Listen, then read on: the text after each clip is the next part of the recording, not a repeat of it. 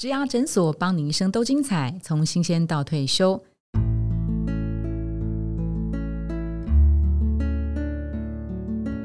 Hello，我是主持人 Pola。我们在九月份推出了小主管的降财路系列。那在第二周呢，我们来聊的是。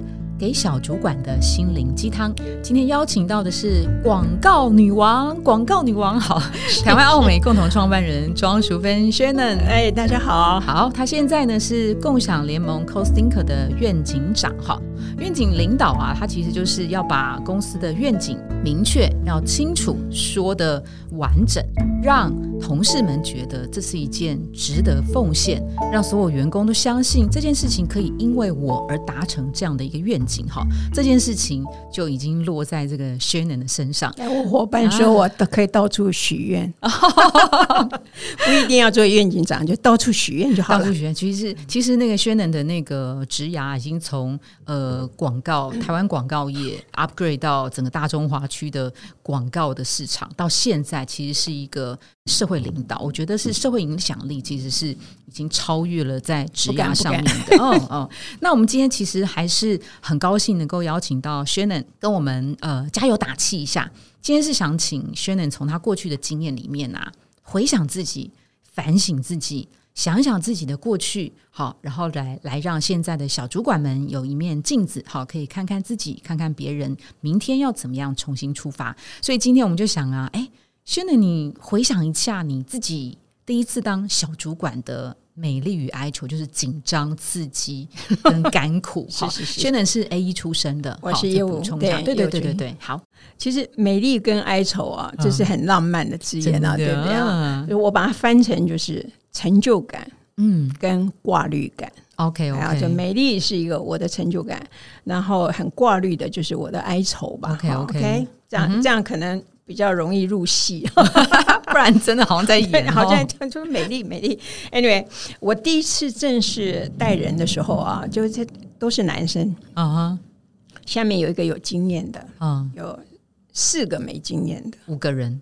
好，就大概就这五个啊，男生是我那个主要的治理对象。OK OK，嗯哼，那他我也是他们生平第一个女性主管。OK OK，所以我不知道他们当时的心境是怎那我根本不管这个了哈，就是性别对我从来不是一个好棒，我根本就不在管性别的这件事情。对，但是我做的第一件事情，我自己想的啦。我那时候也没没什么看看什么管理的书籍，没有还没有。因为我我我当主管也是很意外，被老板强迫，所以你要当主管。他怎么跟你讲的啊？因为我那时候当 A 一，然后大家当的不错嘛，啊，然后就是我觉得一个人做事比较快呀，对不对？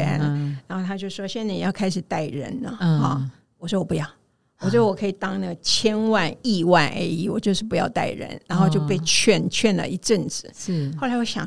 好吧，带就带，因为后来主管跟我讲，你不带人的话，你长不大哦，你你的部门长不大，你就是你。对不对？你的独行侠，所以你要把带部门才会啊。后来我我想通了，我就想，你想多久想通？其实这件事情在现在也蛮蛮常发生的，因为很多年轻人他其实就 no no 不当主管了，他自己一个人走专业经理人，倒没有多久了。OK OK，没有，所以这不是你的挣扎。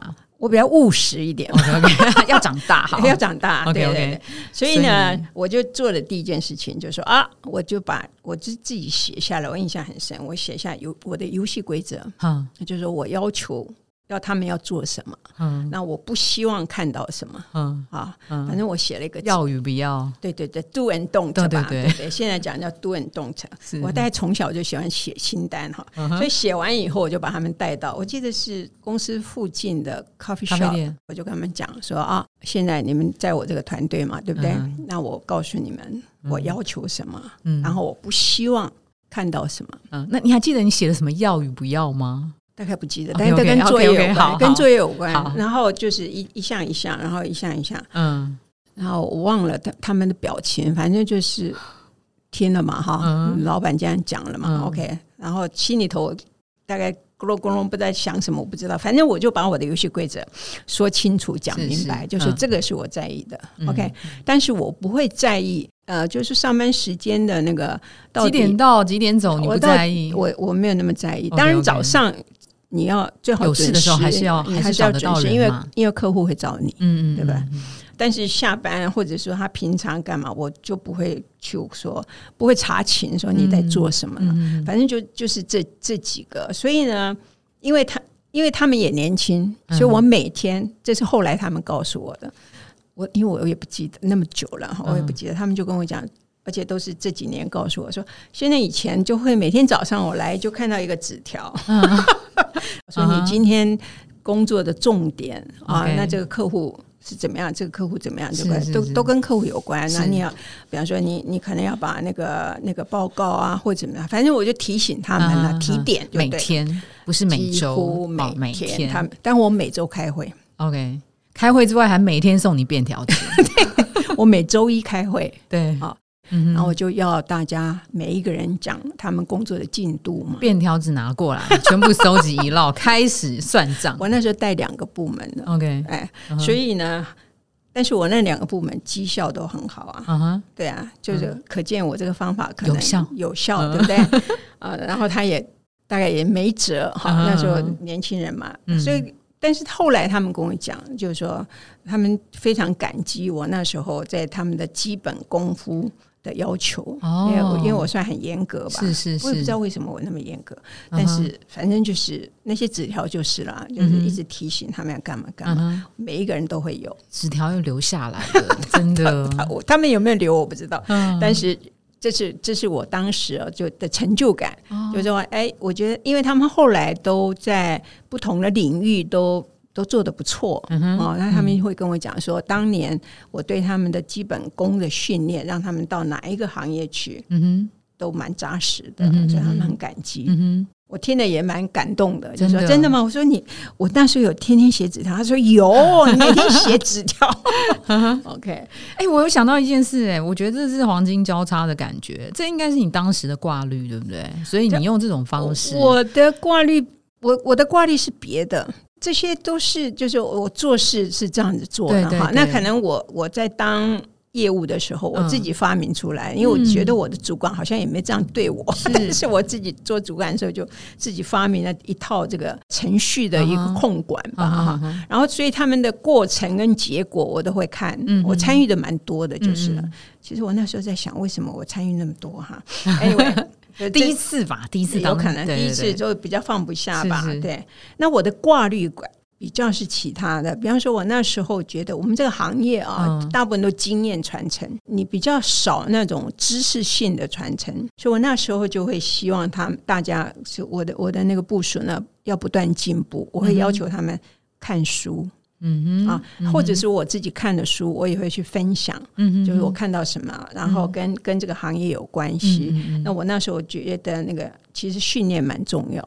这是我的挂虑吧，就是觉得哎，这个他们要更进步哦，更好。对，另外一个小小的挂虑，其实跟工作无关，因为这几个啊都是帅哥，五个嘛哈。所以呢，你怕什么？然后他们都在交女朋友哦，怕太温馨了。然后到了也不是，到了下班的时候呢，他们常常在客户那边还没回来嘛，嗯，那就会打电话，就有女朋友打电话来。啊，对。吧？那我都我会在。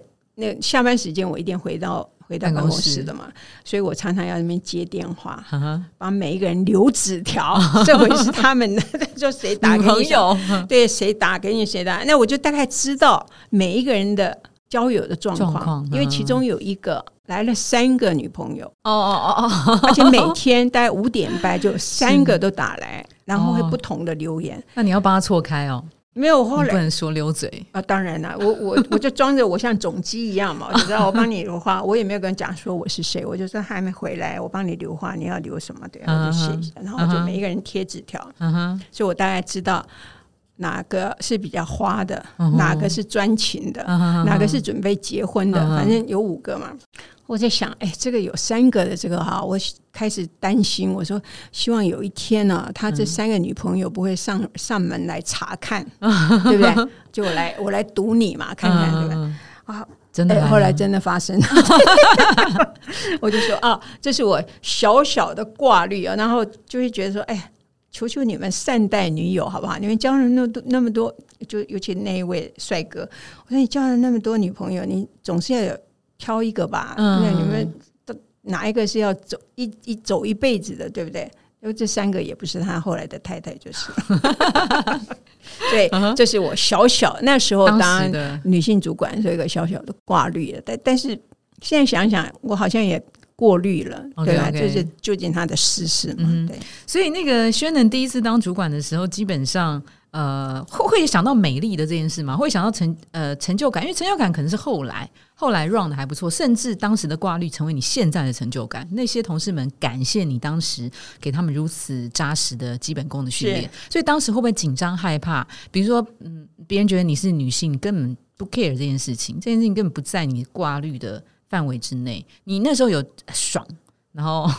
就是主管升你了，你知道好，那我要变大，那我就还是说那时候没有没有美丽这件事情，那时候就是满肚子的要解决挂虑这件事情。我我对美丽的那个定义，我还我我现在还是有一点觉得抽象哈。OK OK，就是说应该是讲说啊，我既然要承担了。那我就好好承担，对，所以，我我我的态度是比较正面的，我倒没有说负面，说哎，我做不好，我没有，我就觉得我要把它做好，嗯哼，然后担心自己做不到，或者是带着五个男生，那个五个男生反过来，或者他们没经验，或什么什么的，不知道，我好像那时候没想那么多，哎，嗯哼，就是先往前冲再说吧。那那我我我一直都是比较行动派的吧，就想哎，那做不到，我再改就好了，嗯，所以呢，你说。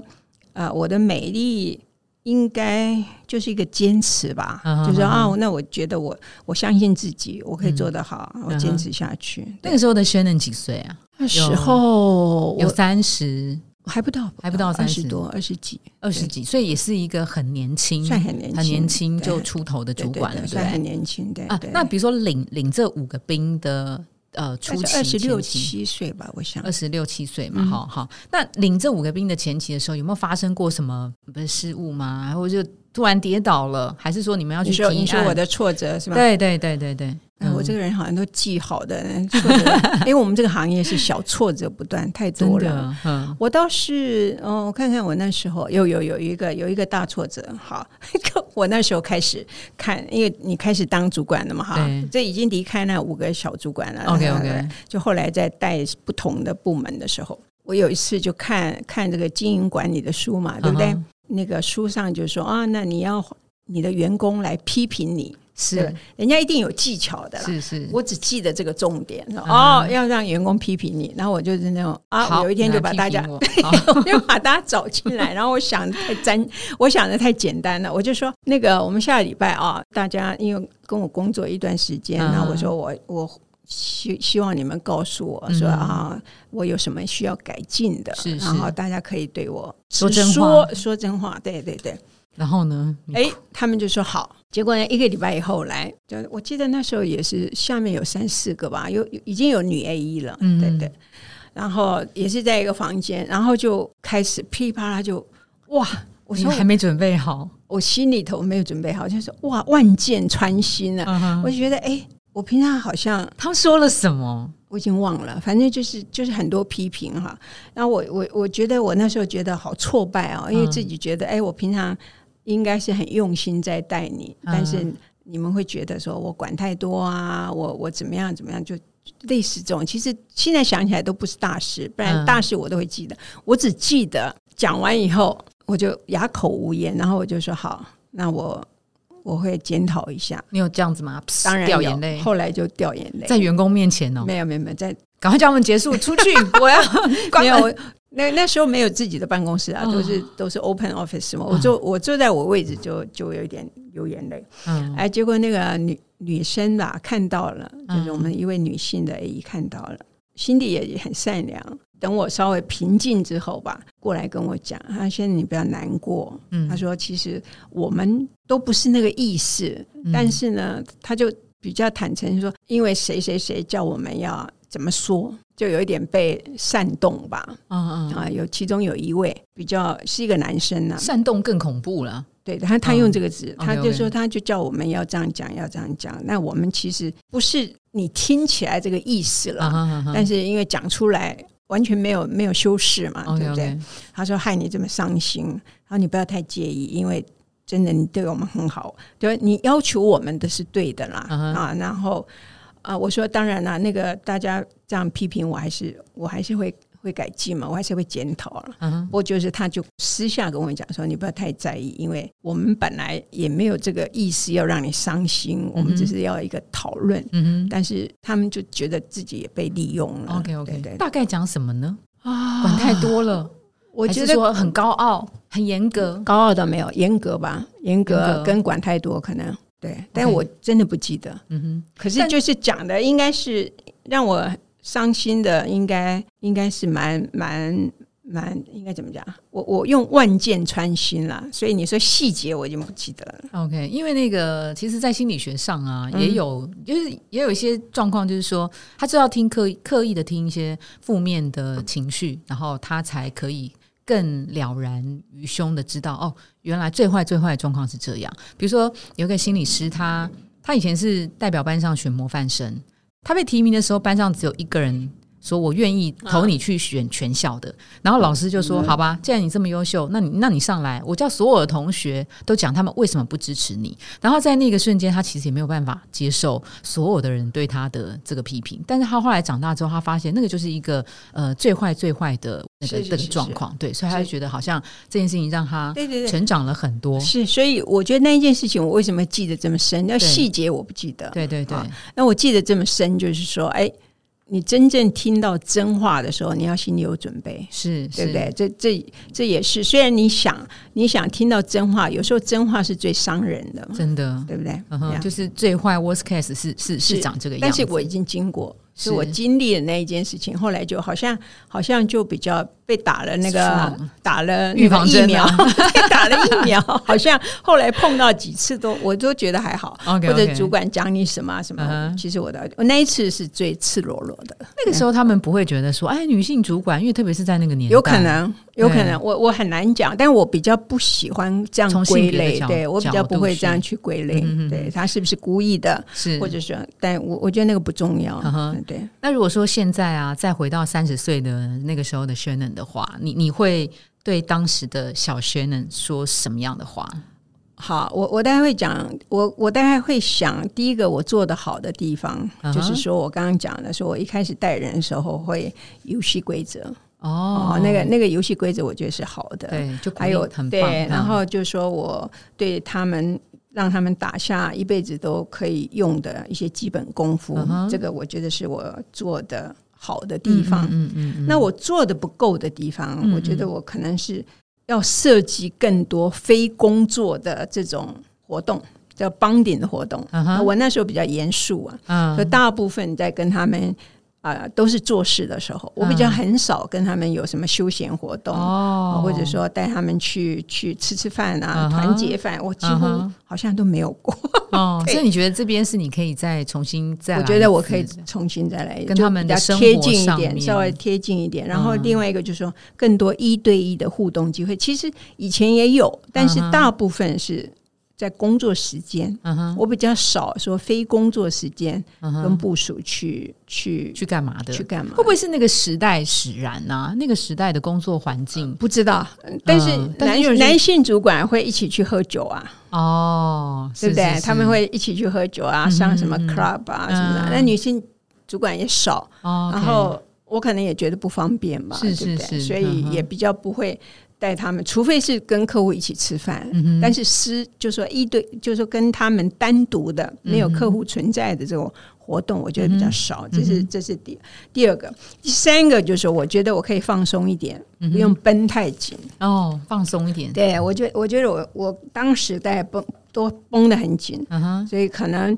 啊，可以扩大一点舒适圈吧。啊，就是说，当时我可能工作让 我很喜欢工作，工作很舒服，所以我就不会再想说我是不是应该在拓展非工作其他的东西，对不对？嗯哼。所以你的那个太紧绷会影响到你的团队吗？会觉得团队会觉得压力很大吗？我想会吧。所以那个从轩能刚刚提到的，如果是说听众朋友们，您是呃小主管、大主管都是都 OK，我可以补充一下。哦，当然当然。所以现在的共享联盟呢，我就学到了，就是说我在公司的时候，我就会把这三个最重要，就是我会放比较轻松，嗯哼，然后我也觉得我比较放手，是因为究竟就年轻人嘛哈，然后所以我们现在也有很多跟工作无关的休闲的活动，嗯嗯嗯比方说我们新年的时候会写书法啊，春天的时候会酿酒，是不是？哦，OK，那我们马上就要办一个什么咸水鸡活动，每一个人都要当材料，是。呃，轩能刚提到，其实呃，某某一个。层面上来讲，是涉及到不同的时代、不同的职场的文化，是所所造成不同的这个感受哈。但我觉得有一个是呃很贯穿的，它不管是在哪一个年代，一本是现在，如果。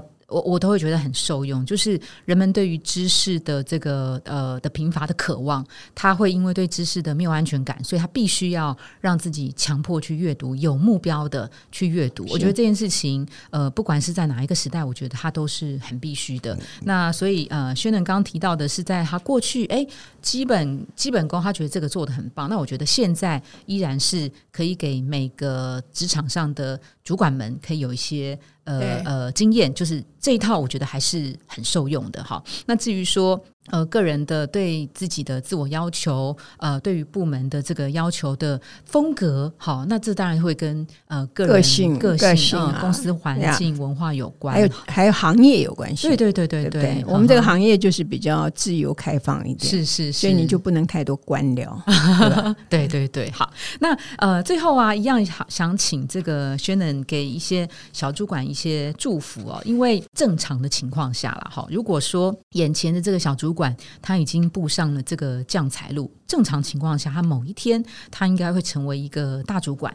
他要怎么样步上这个从小主管到大主管的这条路上？他带着什么样 Shannon 的祝福，可以协助他日后可以从呃小的 A E 主管变成一个呃超级伟大的业务总监？在薛能的这本书里面，最近出的书《广告女王在想什么》，或者是您过去曾经帮奥格威先生做的翻译的书，我读起来我都觉得，因为主管会涉及到用人的这件事情啊，我我有我有三个您提到的那个人，我印象非常深刻。看薛能可以，也许可以跟我们分享。第一个就是奥格威先生的那个俄罗斯娃娃学的这件事情。通常主管在找人的时候，你知道有些主管他会怕。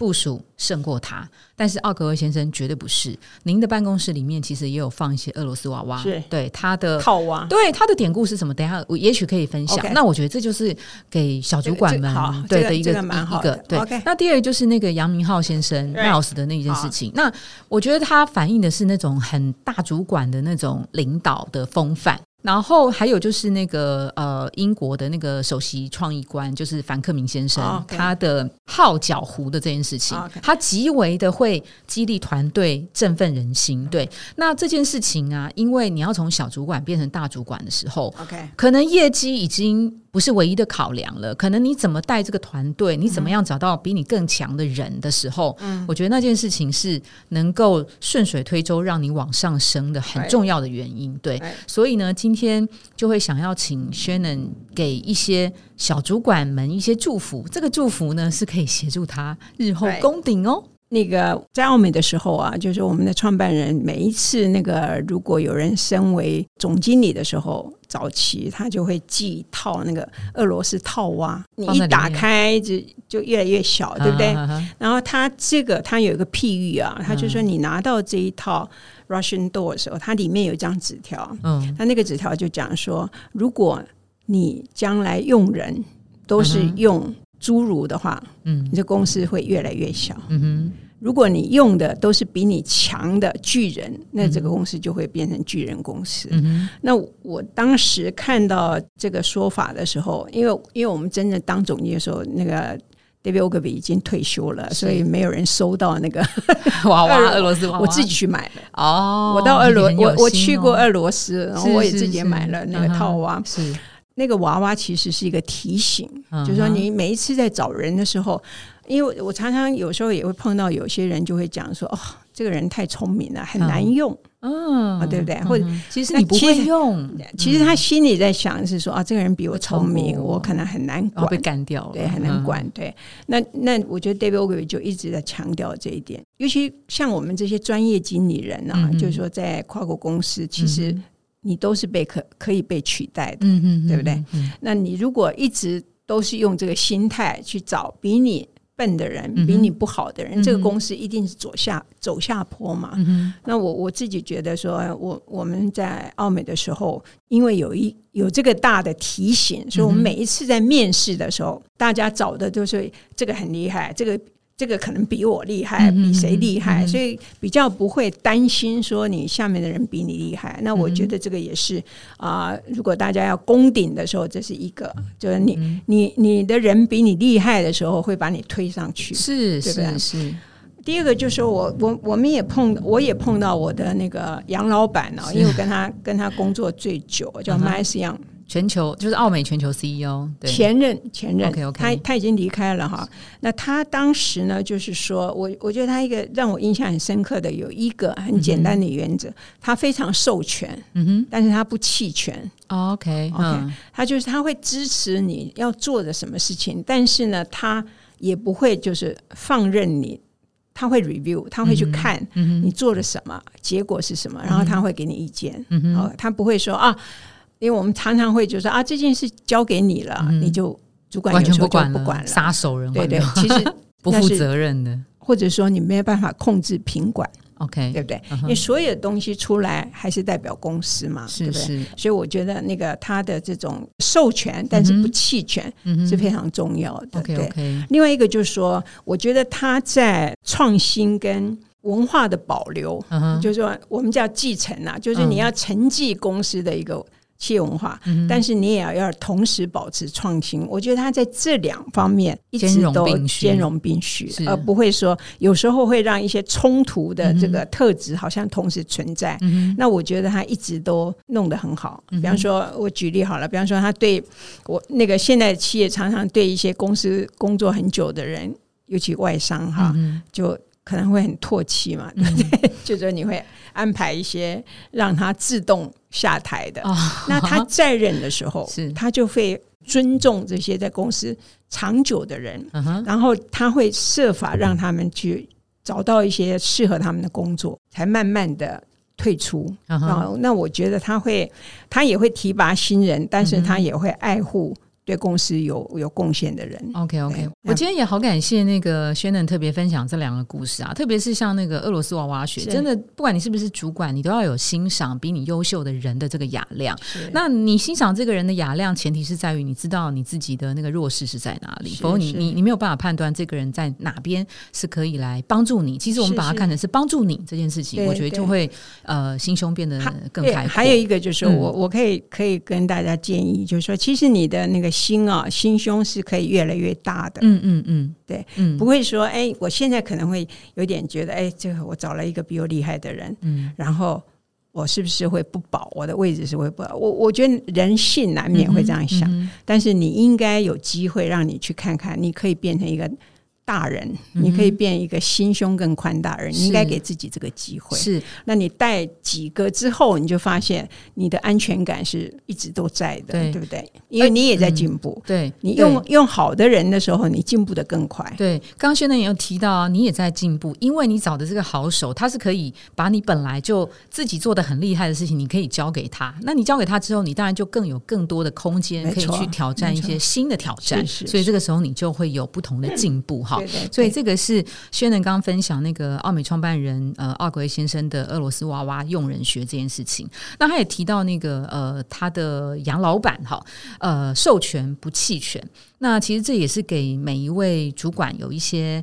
呃，remind 的一些放在心上啊，就是呃，还是要去 review 一下部署他们做的事情，因为其实部署出错还是主管必须要扛责的。好，部署出错，你主管不能说，哎，都你的错，你自己出来，不是这样。因为你若是这种行为的话，将来没有人会会尊重你的。哈，好，那今天的这一集的节目尾声啊，我们也来帮粉丝敲碗。那有一位粉丝在一零四职涯诊所的网站上，他问到一个问题，就是刚毕业能够当主管吗？哈，那这。个个人他面试的是一个管理职，可是他去面试的时候，面试官却问他说：“你没有工作经验，你你为什么可以胜任？”那为什么这一题会想听听轩能的意见呢？他其实是呃零售业的行销广告的这个职务，然后相对是年轻人，对，所以我们想问问看，呃，是零售业啦，我们相信如果是行销广告业，会不会比较开放一些？新鲜人他就可以当主管吗？还是怎么样？轩能怎么解这一题？我觉得如果是很很多专业的这个领域的职场啊，你说一毕业然后就要当主管，我几乎觉得不可能，不可能。我们这个行业绝对不可能哈。那如果说可能话，你可能要担。稍微担心一下，他到底要你要你去做什么，对不对？就像最近，对最近那个海外，就是说，too good to be true，对他给你的一个一一一个职位倒是什么？那另外一个就是说，当然你也可能可以一一毕业就当主管，就是家庭。家族企业，还是金金汤匙出身的，你可能就有机会很快啊，那可能可能很快就当主管。所以，我我觉得学校毕业到真的不需要急着当主管，啊啊，反而就是说，你应该利用学校毕业这个时候去多学。啊，那其实某些程度，我常常讲说，你是花别人的钱在累积你的知识，累积你的经验，对不对？累积经验还有钱可以拿，对，还有钱，这不是很好吗？学校毕业真的，你还有很多东西可以去去看，多听。对不对？我说那个爱因斯坦好了，他第一份工作找的多困难哦，然后他也要去证明他是他真的是天才，他要做很多事情，对。所以我觉得我们大家都是，也许你是天才，但是你也要时间去证明，嗯你是可以被信任的。OK，好，那今天非常谢谢 Shannon 啊，也回答这位呃粉丝的提问，就是正常情况下几乎不可能。好，这十个字。好，那进来职场上呢？还是务实的、脚踏实地的，在地上多多爬、多打滚，好，这些累积的经验，对，落地一点，其实这些累积的经验都是未来很好的发展的一个养分，哈。那我们今天非常谢谢轩能带给我们这么精彩的给小主管的心灵鸡汤，谢谢轩能，谢谢谢谢。如果你喜欢今天的内容，别忘了到 Apple Podcast 帮我们打新评分跟留言。假如你有更多的问题，欢迎到植牙诊所来发问。我们每周都会更新，也欢迎您投稿想听的主题。投稿链接在节目资讯栏里，请订阅 Podcast 频道，追踪我们的 IG。我们下次见喽，拜拜。